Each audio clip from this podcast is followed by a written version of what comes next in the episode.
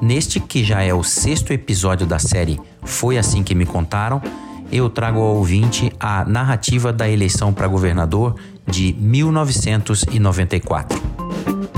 O governo de Jaime Campos, eleito pela coligação União por Mato Grosso, terminava um mandato realizador de obras, abertura e pavimentação de rodovias, que teve proximidade com o presidente Fernando Collor, Jaime havia sido seu coordenador geral de campanha em Mato Grosso em 1989 e depois também com Itamar Franco.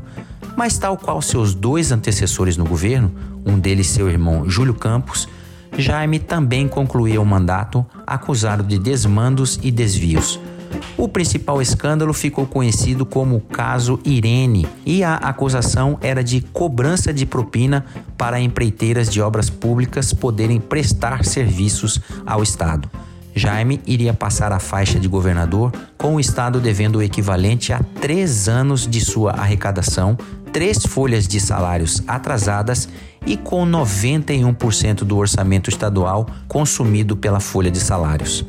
Em 1994, as forças políticas que haviam se formado no pós-divisão do Estado em 78 e que já vinham se antagonizando desde 82, novamente se colocavam de frente para o embate das eleições estaduais. De um lado se formava a Frente Popular Democrática, que unia sete partidos: PDT, PMDB, PSDB, PT, PCdoB, PSB e PPS em torno de Dante Martins de Oliveira, do PDT, de Leonel Brizola. Dante, um ex-integrante do Movimento Revolucionário 8 de Outubro, o MR8, formado das costelas do Partido Comunista Brasileiro, que apesar de ser filho de um ex-deputado da UDN, optou pelo espectro mais à esquerda da política. Dante chegava para tentar o posto máximo da política de Mato Grosso já com extenso currículo. Havia concorrido a vereador por Cuiabá, tendo sido derrotado, ocasião em que seu pai, o Dr. Paraná, tentou sem sucesso lhe internar como doido e depois se elegendo deputado estadual em 78 e federal em 1982 pelo MDB. Como congressista, Dante propôs alteração na Constituição para permitir eleições diretas em todos os níveis, que ficou conhecida como Emenda Dante de Oliveira ou Emenda das Diretas, que apesar de resultar em enorme mobilização popular por todo o país, colocando milhões de brasileiros nos comícios pelas diretas, acabou derrotada num parlamento subserviente ao regime militar que então vigorava no Brasil. As diretas catapultaram Dante à celebridade nacional, o que levaria o seu partido PMDB a lhe escolher nas convenções para disputar a prefeitura de Cuiabá em detrimento do ex-prefeito e então deputado estadual Rodrigues Palma. Foi eleito com 60% dos votos. Com 16 meses de mandato, Dante Martins deixa a prefeitura de Cuiabá para assumir uma curta e nada profícua passagem pelo Ministério da Reforma Agrária de Sarney. Sua demissão desse ministério foi controversa, reunindo denúncias de corrupção no INCRA e a não defesa dos cinco anos de mandato para José Sarney.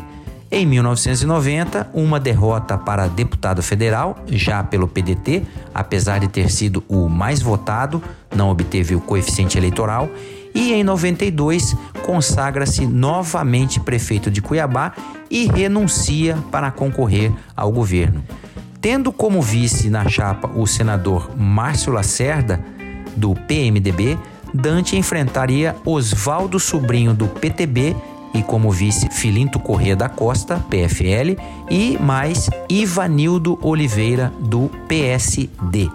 A vitória no primeiro turno foi alcançada com mais de 470 mil votos, 71,27% da votação.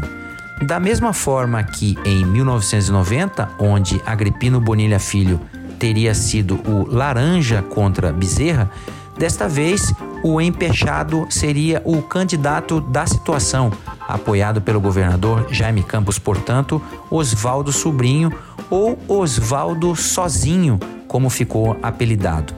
Esse episódio não poderia terminar sem fazer referência à eleição ao Senado da República daquele mesmo ano, pois o candidato Antero Paz de Barros, do Partido de Dante de Oliveira, PDT, perdeu a segunda vaga da senatória para Carlos Bezerra, do PMDB, por apenas 679 votos.